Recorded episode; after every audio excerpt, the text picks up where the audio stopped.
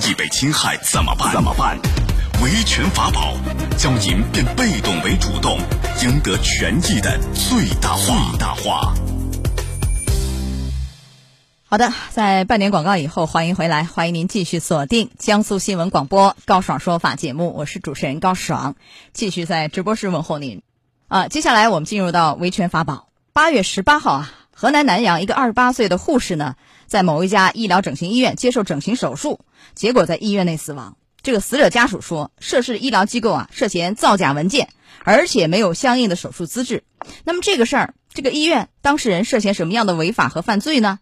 家属又如何来主张维权呢？啊，今天我们来讲一讲。邀请到的嘉宾是北京市高鹏南京律师事务所陈凯律师。陈律师您好，您好，欢迎您做客节目。呃，八月十八号的下午啊，这个经朋友介绍，李某呢来到南阳市婉和医疗整形店，接受了这个叫抽脂隆额手术。他这个手术呢，是把当事人身体某一个部位的脂肪啊抽出来，然后呢填充到需要隆起的身体部位。结果在下午的五点四十六分，李某的哥哥李某某就接到李某朋友电话，说李某不行了。李某某就赶快赶到这家店啊，这家店对李某某说：“说你妹妹处于昏迷状态，不可以探视啊。”于是李某某赶紧就打幺二零。这幺二零也说了，这个事儿他们已经出过警了，人已经没有生命体征。说当时这个李某呢，不仅脖子上都是针眼儿，额头上也是，整个脸都是乌青的。所以李某某赶紧又打了幺幺零报警。那警察赶到以后呢，就发现当天十八点以前所有的监控录像都已经被删了，看不到死者李某任何的一些影像记录。而这家整形机构呢，条件非常简陋，手术室只有一个躺椅啊，一个氧气罐，连最简单的抢救设备都没有。你走遍整个整形店的三楼四楼，没有看到任何医疗机构的经营许可证和营业执照等相关证照都没有。然后他们就问，就是这个李某和你店里总该要签一个协议吧？工作人员说没有签，没有。那么昨天呢，微信公众号宛城发布对这个事儿做了一个说明。他说，经过初步调查，这个婉和美容啊外科诊所啊，它是一家经宛城区卫健委批准的叫私立医疗机构。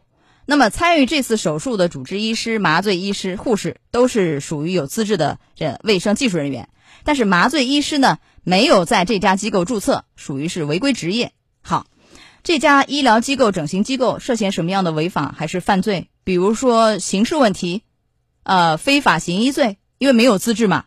然后致人死亡、医疗事故罪能不能够得上？根据材料里面所示呢，就是说非法行医呢可能够不上。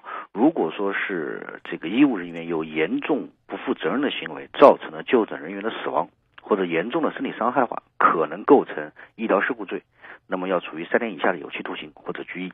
那为什么非法行医罪够不上？因为他那个就是麻醉师啊，也没有注册，属于是违规职业啊。这个为什么够不上？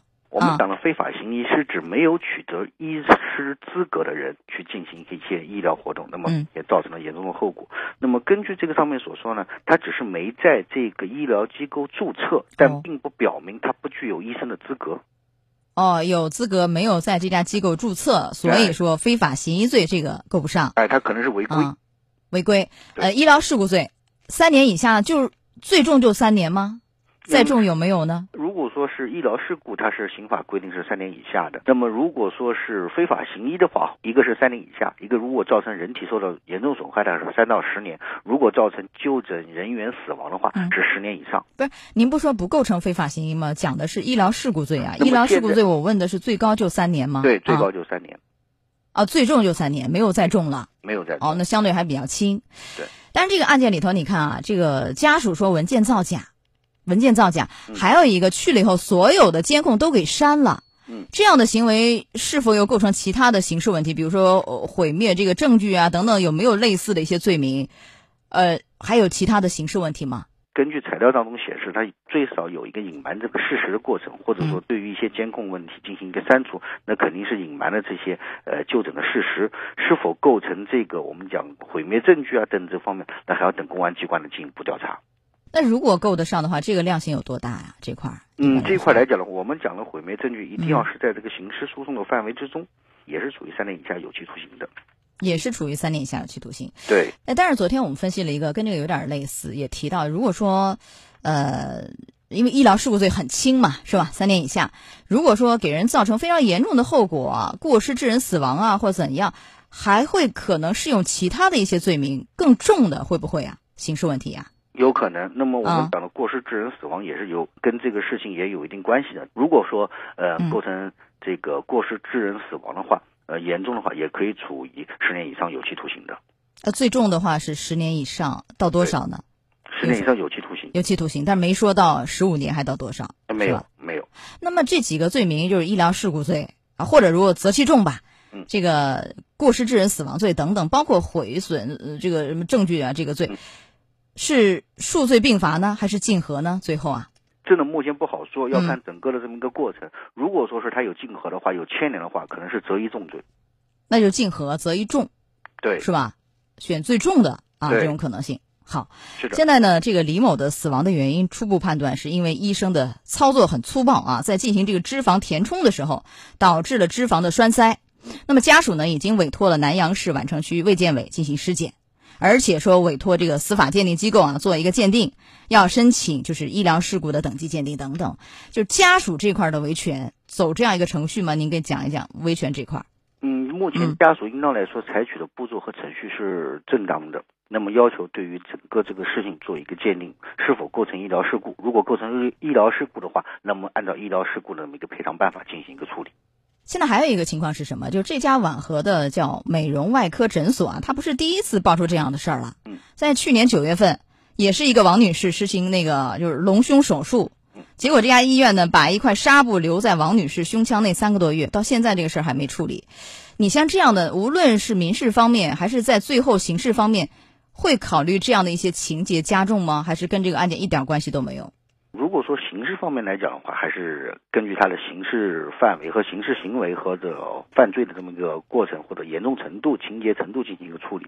如果说是根据违规上面处理的话，那么要考虑前后的这么一个呃事情多发或者已经又处理过还没有处理这么一个事实。那您的意思就是刑事方面包括民事方面，这个是各处理各的。对，是吧？但是行政方面违规，您指的是行政方面吧？比如说他的这个卫生主管部门对这家机构进行行政处罚，是这个吗？会是的，是他的情节严重，加重惩处。那一般有什么样的一个惩处呢？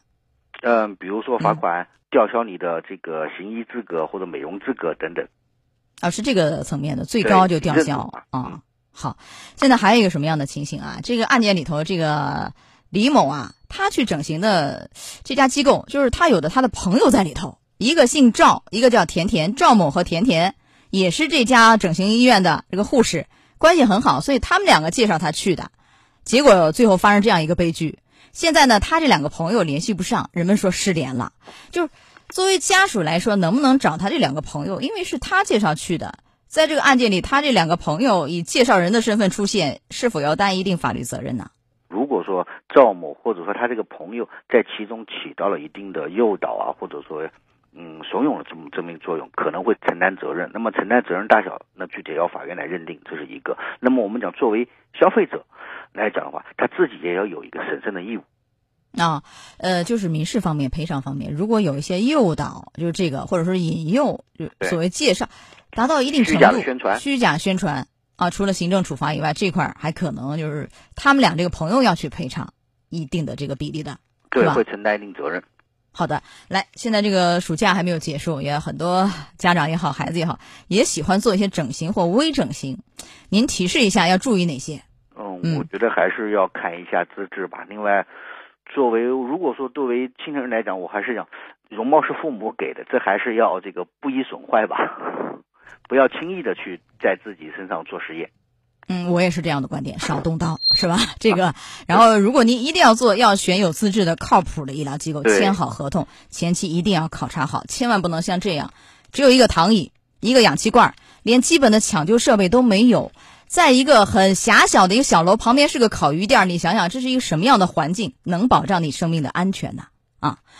来到这儿结束我们的维权法宝，也非常感谢陈凯律师。哈，陈律师再见。好，再见。高爽说法节目收听时间：首播 FM 九十三点七，江苏新闻广播十五点十分到十六点；复播 AM 七零二，江苏新闻综合广播二十三点到二十四点。想咨询法律问题和主持人高爽互动，请下载大蓝鲸 APP，到高爽的朋友圈、节目微信公众号“高爽说法”。网络收听方式：江苏广播网，三 W 点 v o j 点 CN。智能手机下载大蓝鲸 APP 或蜻蜓、喜马拉雅等，搜索“高爽说法”，可随时收听。